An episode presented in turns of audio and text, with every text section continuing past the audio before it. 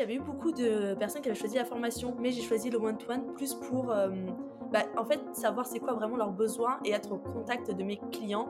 Ouais, c'est vrai que euh, ça me rappelle du coup le, un principe psychologique qui s'appelle le biais de simple exposition. Plus on va être exposé à un produit ou à une marque, plus on a envie de lui faire confiance et plus on a envie d'acheter auprès d'elle. En plus, je pense que tu vois, ça donne aussi confiance. Tu vois, personne aime être le premier client de quelqu'un. Et le fait de voir que, as, que même si c'est des bêta-testeurs, ils voient qu'il y a des gens qui le font, qui font des retours. Bienvenue sur Le Bout du Tunnel, le podcast où vous apprendrez tout sur les lancements d'entrepreneurs inspirants. Je suis Kevin Pem, j'accompagne les coachs et les formateurs à performer grâce au tunnel de vente. Et dans ce podcast, vous allez découvrir leur retour d'expérience et leurs challenges du quotidien. Mais vous obtiendrez aussi leurs conseils d'experts sur ce qui marche vraiment. Parce que bon, les interviews d'entrepreneurs qui font des millions, c'est bien, mais connaître la réalité du marché à votre échelle, c'est encore mieux. Bref, je suis là pour vous aider à voir le bout du tunnel. Salut Alexandrina, euh, bienvenue à nouveau sur le podcast. Pour ceux qui nous écoutent euh, depuis pas très longtemps, Alexandrina était intervenue pour nous partager son conseil d'experte en emailing. On a parlé de euh, stratégie d'emailing sur les lancements. Donc n'hésitez pas à aller écouter cet épisode rempli de valeur. En deux mots, s'il te plaît Alexandrina, est-ce que tu pourrais te présenter à nouveau pour les auditeurs? Alors, donc moi, c'est Alexandrina, je suis euh, gérante de l'agence d'emailing euh, The Wonder Success. Et nous, on accompagne les indépendants et les entreprises à gagner du temps et à augmenter leurs ventes avec leurs emails. Donc, soit via de la prestation, on fait à leur place, soit via du coaching ou de la formation ou des templates d'emails pré-rédigés. Super, et ben justement, aujourd'hui, on va parler du lancement de ta formation qui s'appelle Money Mail, si je ne me trompe pas. Et euh, ce qui est intéressant, c'est euh, que tu as utilisé, toi, euh, la stratégie du challenge. je spoil déjà un petit peu les auditeurs. C'est la stratégie dont on va parler aujourd'hui. déjà, comment est-ce que tu es venu l'idée pour ta formation Money Mail alors j'ai eu cette idée euh, parce qu'en fait euh, mon coaching one-to-one euh, donc je, est cartonné. Et le problème c'est que j'avais pas le temps de prendre tout le monde. Et, et puis même à la fin c'était hyper fatigant parce que pendant un moment j'étais à 10 coachés par mois.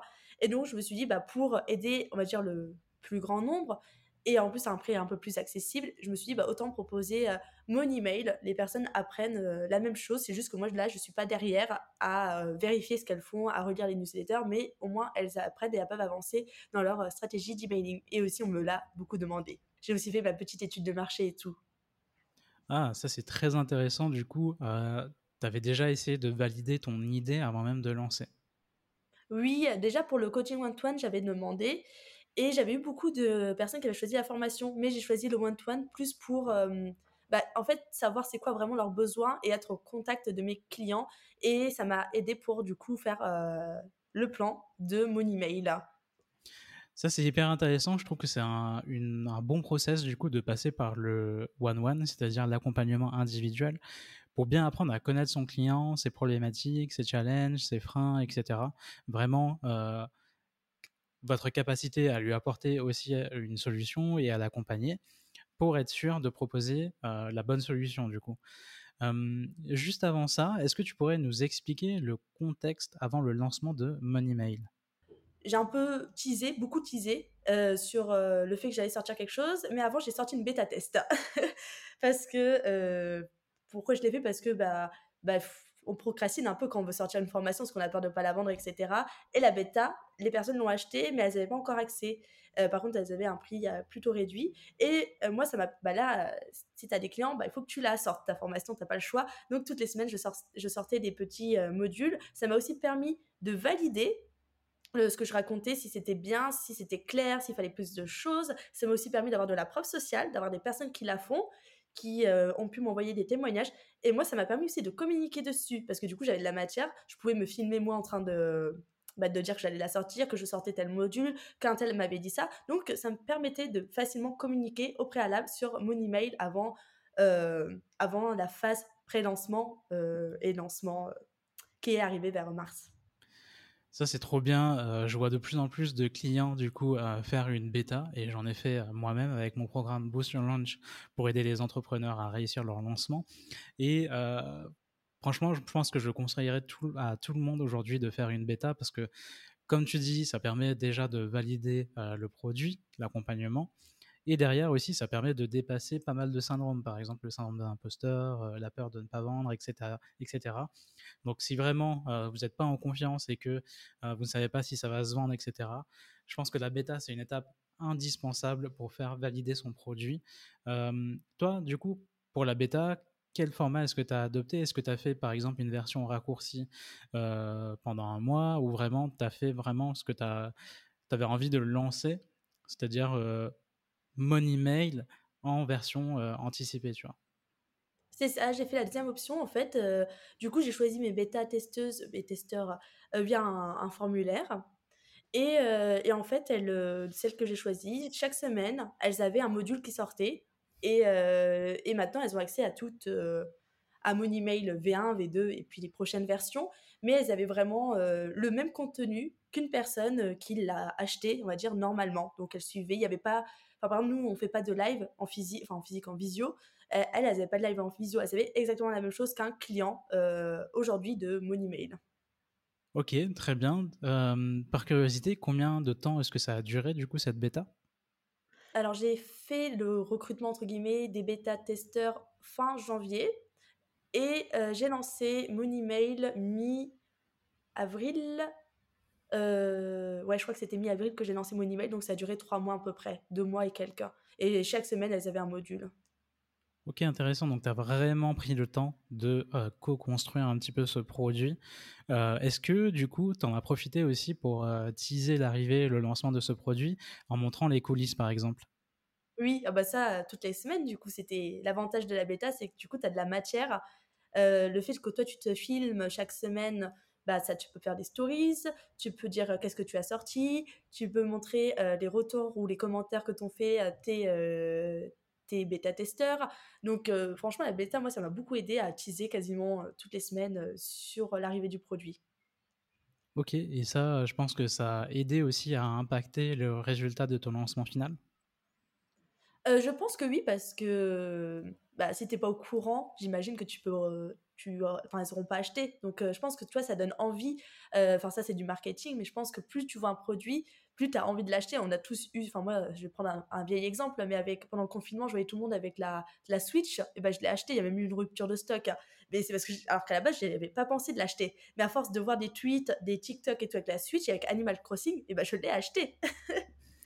Ouais, c'est vrai que euh, ça me rappelle du coup le, un principe psychologique qui s'appelle le biais de simple exposition. Plus on va être exposé à un produit ou à une marque, plus on a envie de lui faire confiance et plus on a envie d'acheter auprès d'elle.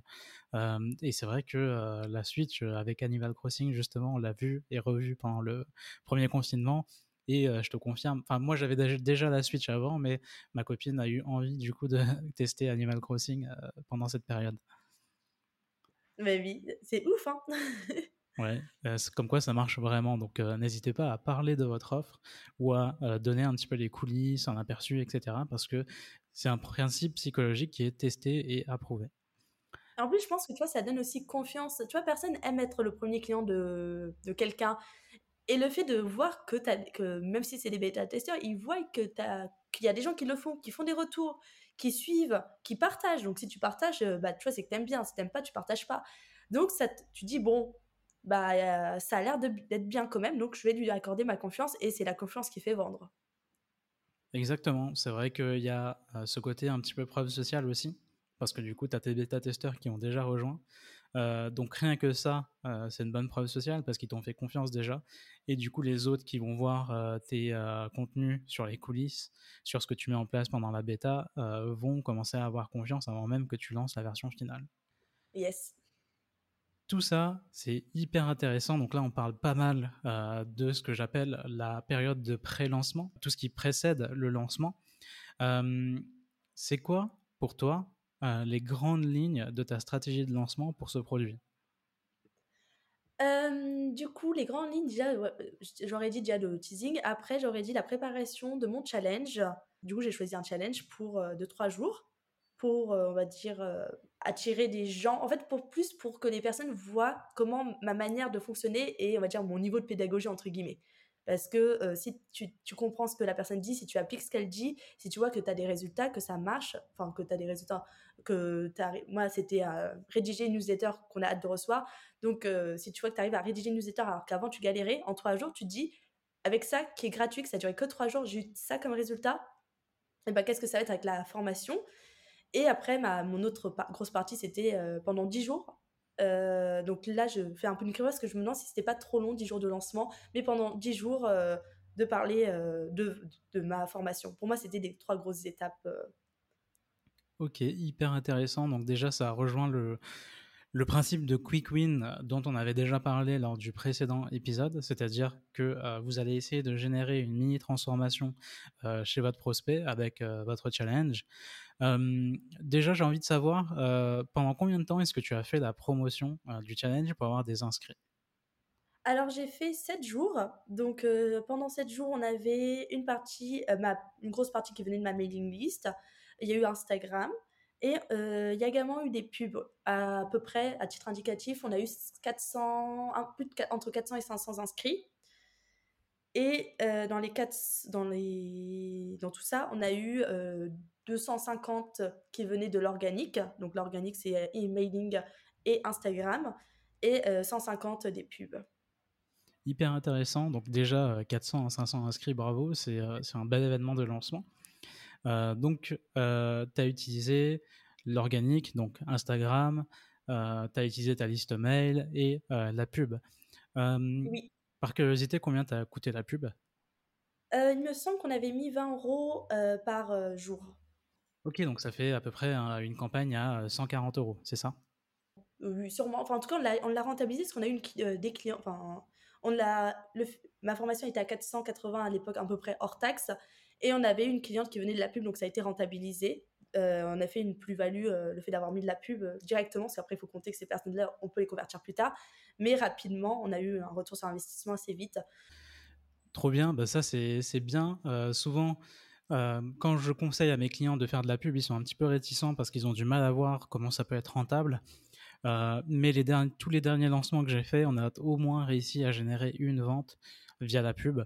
Il faut savoir que de mon côté, par exemple, quand on fait un lancement, je vais dupliquer la page d'opt-in par type de source. Par exemple, une page destinée à la pub, une page destinée aux emails, une page destinée à Instagram, par exemple, si le client utilise Instagram comme canal principal. Et du coup, ça nous permet de savoir via les tags euh, qu'on va automatiser via le formulaire euh, d'où proviennent les inscrits exactement et derrière d'où proviennent les acheteurs. Ce qui nous permet de savoir aussi euh, où est-ce qu'on doit privilégier notre effort sur les futurs lancements. Et pour l'instant, sur les dernières campagnes sur lesquelles j'ai accompagné des clients en individuel, et on a rentabilisé à chaque fois ce budget pub qu'on a dépensé. Oui, ça m'étonne pas. En fait, la pub, c'est hyper puissant parce que vous pouvez cibler euh, des contacts qualifiés et on parle vraiment de la vraie pub avec le gestionnaire de pub, pas avec le boost ton poste. Ça, euh, bon, moi, je suis pas experte en pub, mais Marine, qui est mon experte en publicité, m'a dit que c'était pas ouf. Mais euh, si vous le faites vraiment bien, en allant sur le gestionnaire de pub, vous allez vraiment cibler les personnes qui. Bah, votre client idéal et donc il n'y a pas de raison qu'il n'y a pas une personne qui va acheter surtout si votre challenge ou si vous faites une masterclass plaît c'est vrai qu'il faut faire attention à ça. Souvent, euh, Instagram ou Facebook va vous proposer de sponsoriser votre post directement sur le post et euh, du coup, euh, je confirme que c'est à proscrire parce que du coup, vous n'avez pas autant de paramètres sur lesquels vous avez le contrôle comme la cible justement. Et le ciblage, c'est ce qui va aussi prédéterminer vos résultats. Donc là, on a parlé de la phase d'inscription. tu disais que ton challenge avait duré trois jours moi, le challenge, je ne l'ai jamais testé. Ça me paraît un petit peu dur de ramener des personnes du coup sur trois jours d'événement. comment est-ce que tu as fait toi de ton côté pour optimiser le taux de rétention, le taux de présence sur tes trois jours de challenge? Alors oui, du coup, comme tu as dit, donc j'ai eu 400, entre 400 et 500, j'ai eu la moitié qui sont rentrés dans le groupe. Donc il faut savoir que c'est pas parce qu'on a 400, 500 inscrits que tout le monde va le faire. C'est comme une masterclass. Et après, pour les faire venir, enfin les faire on va dire, participer, j'ai envoyé pas mal d'emails. Euh, j'ai envoyé des emails avant pour qu'ils euh, aillent dans le groupe, donc des emails de rappel. on appelle, on appelle ça comme ça. Donc, pour leur donner envie de, bah, de se connecter. Donc, j'ai teasé. Je, alors, soit on fait des emails rappels, on va dire simples, où on leur dit, entre guillemets, juste de se connecter pour, et on va appuyer un peu sur ce que ça va leur apporter. Soit on fait des emails qui vont leur apporter un petit conseil pour leur, leur dire de venir. Et après, tous les matins, ils recevaient un email plus la notification Facebook pour dire qu'il y avait une vidéo. Et puis aussi, j'ai mis une deadline et j'ai fortement insisté pour leur dire que les vidéos seront supprimées.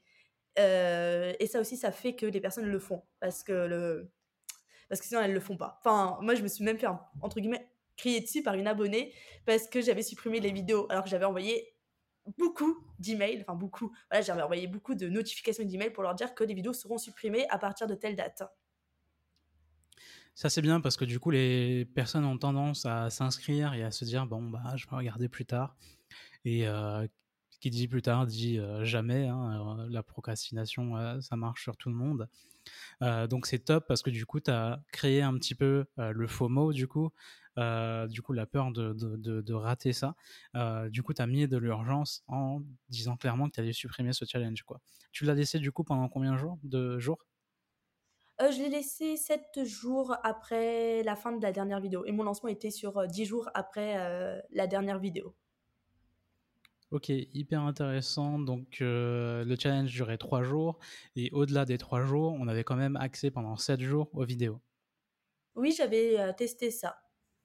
Ok, bah du coup, on va arriver à une question que les auditeurs attendent depuis longtemps, je pense, depuis le début de ce podcast. C'était quoi les résultats? Combien de, ventes tu as réussi à générer sur ce premier lancement grâce à la stratégie du challenge? Alors, euh, grâce au challenge, j'ai eu entre 5 et 6 euh, juste du challenge. Savoir que j'ai eu des gens qui ont aussi acheté, mais en dehors du challenge. Donc, c'est assez rigolo. donc, c'est pour ça que quand vous faites vos emails de vente, ne le faites pas juste aux gens du challenge. Faites-le à, vos contacts qualifiés. Et euh, donc, il faut compter 5-6%, je ne sais plus combien ça fait, euh, sur les 200. Donc là, je vous parle des 200 euh, inscrits. Et donc, j'étais plutôt contente. Ça a rentabilisé la pub et, ça a rentabilisé le temps que j'ai passé sur le challenge, parce que du coup, j'ai passé quand même une dizaine d'heures à faire les vidéos, à faire le contenu, à faire les emails, tout ça. Donc, ça avait rentabilisé. niveau argent, ça avait bien rentabilisé.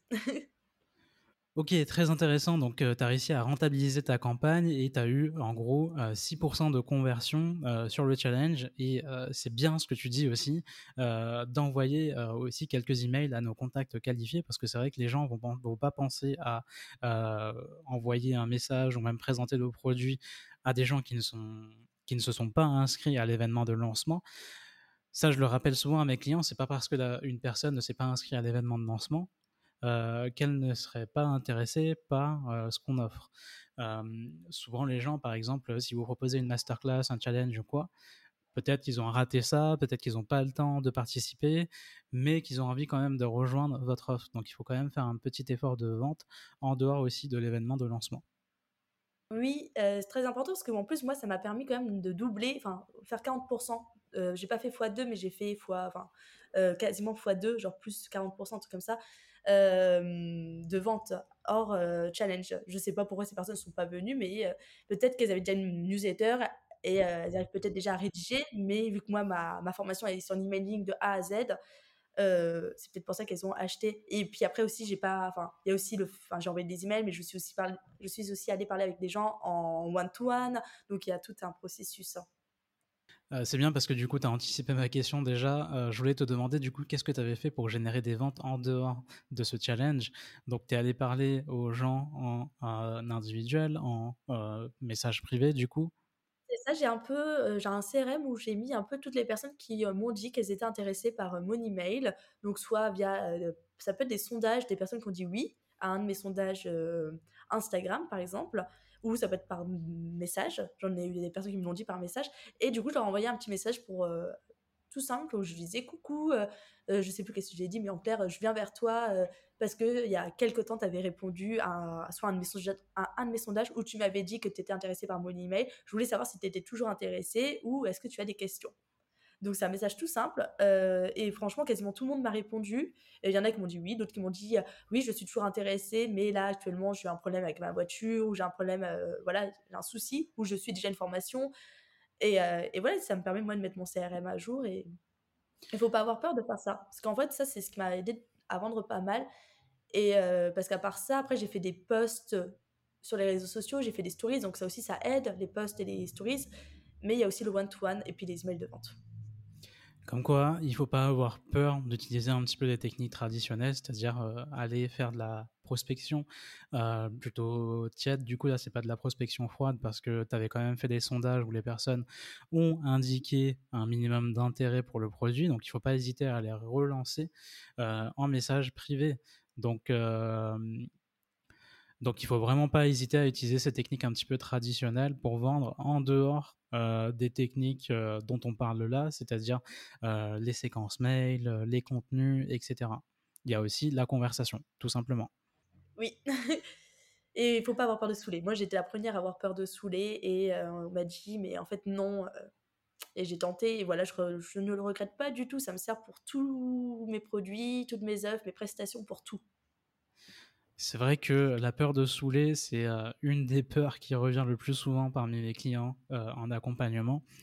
Euh, justement, donc tu dis que tu avais un petit peu peur de, de, saouler les gens, mais finalement, bah, je pense que tu les as pas saoulés. Personne n'est venu te dire, ah putain, t'es trop relou à lancer, là, tu, parles trop de ton offre. Vraiment, t'as personne qui est, venu te dire ça. Non. non. franchement, on m'a juste crié dessus parce que j'avais supprimé les vidéos parce qu'elle n'avait pas vu la vidéo. Donc, à part ça, j'ai rien eu.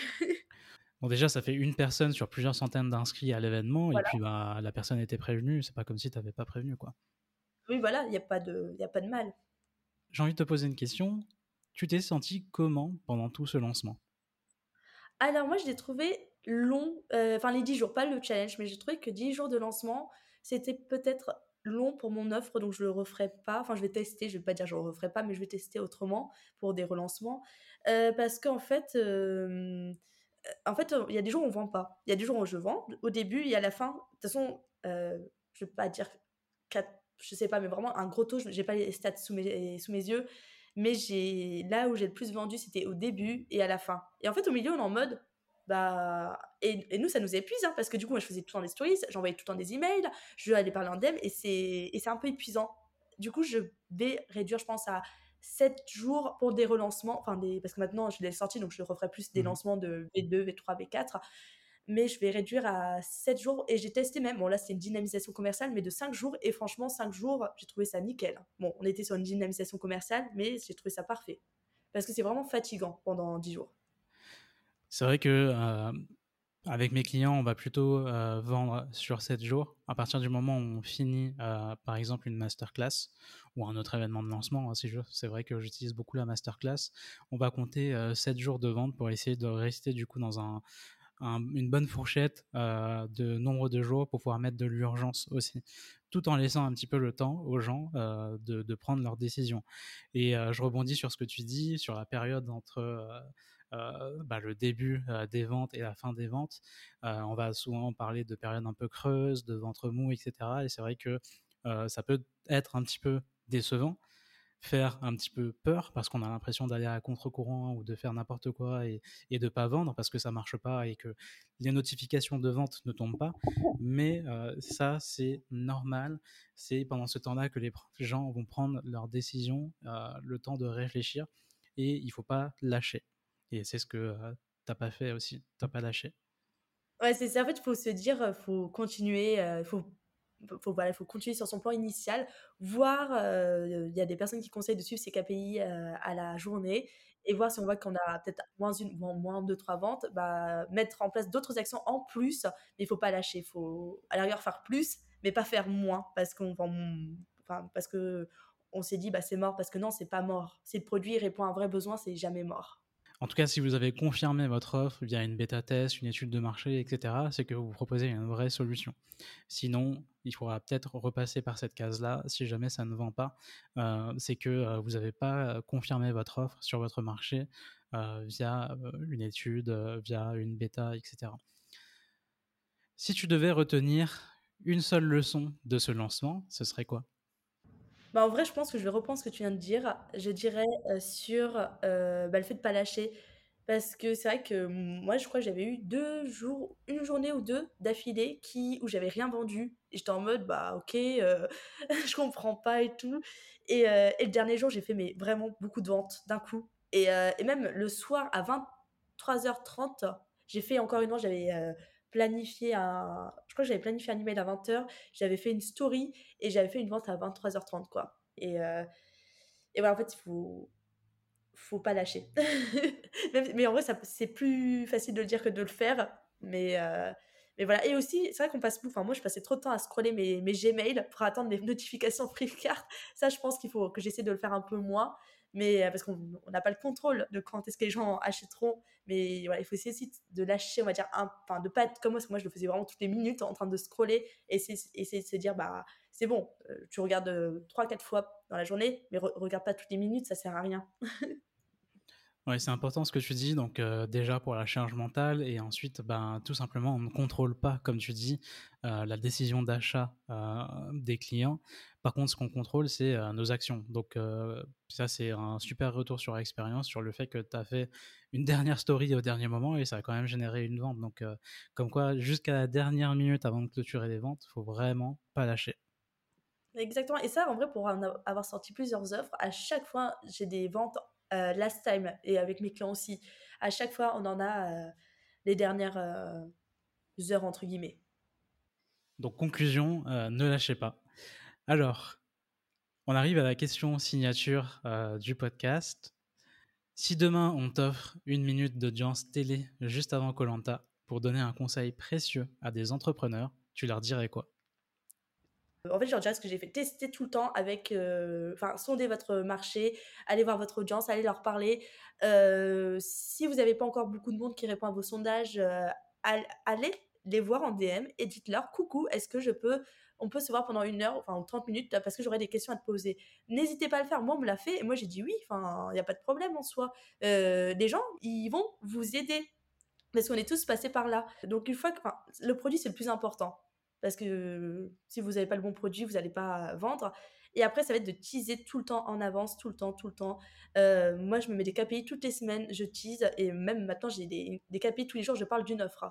Hors lancement, parce que là, je, parle de, je peux parler des challenges ou autres, mais tous les jours, je parle des offres. Donc, c'est tout le temps de parler, répéter, répéter, répéter. Et après, euh, si vous partez sur une offre, on va dire enfin au-dessus de 500 euros, enfin au-dessus d'un certain montant, moi je recommande euh, tout le temps de faire euh, soit une masterclass, soit un challenge, parce que c'est ce qui marche pour moi, pour mes clients, euh, que de la balancer comme ça. si vous êtes sur un petit produit, ok, mais sinon faites un pré-lancement, enfin un truc avant. Et puis après, c'est envoyer des messages, des emails. N'ayez pas peur de saouler. C'est pas un email qui va faire que vous allez vendre. Vous allez vendre parce que vous allez envoyer quatre emails par semaine. C'est à force de voir le message. Donc, euh, go, n'ayez pas peur de saouler. Nike, ils s'excusent pas quand ils envoient des emails tous les jours euh, de leurs produits. Merci pour ce précieux conseil. Donc, il euh, ne faut pas hésiter à répéter notre offre, il ne faut pas hésiter à envoyer des emails. Si on a une offre à plus de 500 euros, il ne faut pas hésiter à faire un événement de lancement pour pouvoir maximiser ses résultats parce qu'il il va falloir augmenter un petit peu la confiance des personnes à travers cet événement en démontrant votre expertise. Donc, euh, comme dit Alexandrina, il ne faut pas hésiter aussi à aller parler aux gens. Euh, si jamais vous voyez que vous n'avez pas de réponse dans les sondages, etc., que vous avez publié en story ou alors dans vos contenus, il ne faut pas hésiter à démarcher des personnes directement en message privé. Ça, c'est quelque chose que j'ai fait euh, il y a à peu près un an. Et bien sûr, j'ai eu plein de vues, plein de personnes qui ne m'ont pas répondu. Tout comme j'ai eu quand même une dizaine de personnes qui m'ont accordé de leur temps. C'est-à-dire que j'ai pu les interviewer pendant une heure pour créer une offre premium. Derrière, je suis même allé relancer ces gens qui ont accepté une, interview avec moi d'études de marché et il y a une de ces personnes sur dix qui a finalement acheté chez moi. Donc faut pas hésiter à sortir un petit peu aussi des techniques qu'on met en avant, les techniques de marketing digital pour plutôt utiliser aussi des techniques traditionnelles. Parce que si on les utilise encore, c'est que ça fonctionne aussi toujours. Je valide à 100% ce que tu dis. En plus, c'est ouf hein, que tu eu euh, une personne qui a acheté. Euh... Ouais, totalement. Bah, du coup, euh, Enfin, moi, j'espérais même pas euh, convertir une personne comme ça. C'est juste que la coach que j'avais eue, que tu connais, euh, m'a incité à le faire, à relancer la personne, parce que du coup, euh, c'est aussi une technique commerciale hein, d'aller interviewer des personnes pour déjà confirmer son produit et derrière aussi susciter leur intérêt en présentant l'idée aussi qu'on a eue. Parce que si vous les interviewez, c'est qu'ils sont dans votre cible idéale. Donc, bien sûr, il faut définir votre cible idéale et pas aller interviewer n'importe qui. N'allez pas interviewer votre temps ou votre cousine euh, juste pour avoir des réponses euh, alors qu'ils ne sont pas dans la cible. Et euh, du coup, il ne faut pas hésiter à aller vraiment jusqu'au bout, à faire juste un effort supplémentaire pour essayer de, vendre à ces personnes interviewées directement. Merci Alexandrina. C'était un super épisode encore une fois. Ça fait c'est la deuxième fois que tu interviens sur le podcast. Et du coup, je rappelle pour les personnes qui nous écoutent, n'hésitez pas à aller écouter l'autre épisode où elle nous a partagé ses précieux conseils sur les stratégies emailing. Pour ceux que ça intéresse, on vous prévoit bien sûr un résumé par écrit. Le lien sera directement en description. Alex, où est-ce qu'on peut te retrouver pour profiter encore plus de ton expertise? Alors, on est sur Instagram, sur The Wonder Success. On est aussi sur TikTok, sur The Wonder Success. Et euh, sur LinkedIn, Alexandrina Noguera de Souza. Et aussi, on a un site avec euh, plein d'articles de blog sur l'emailing et aussi euh, des freebies comme 52 idées de newsletters ou des guides pour rédiger des newsletters. Trop bien, bah, je mettrai tous ces liens en description. Merci encore une fois d'avoir accepté d'intervenir sur le podcast pour aider nos auditeurs. Je te dis à très bientôt, Alexandrina. À bientôt. Salut. Salut. Rendez-vous en description pour télécharger le récap de cet épisode avec les conseils actionnables. Si cet épisode vous a plu, n'hésitez pas à me le faire savoir et à le partager. Et surtout, lancez-vous.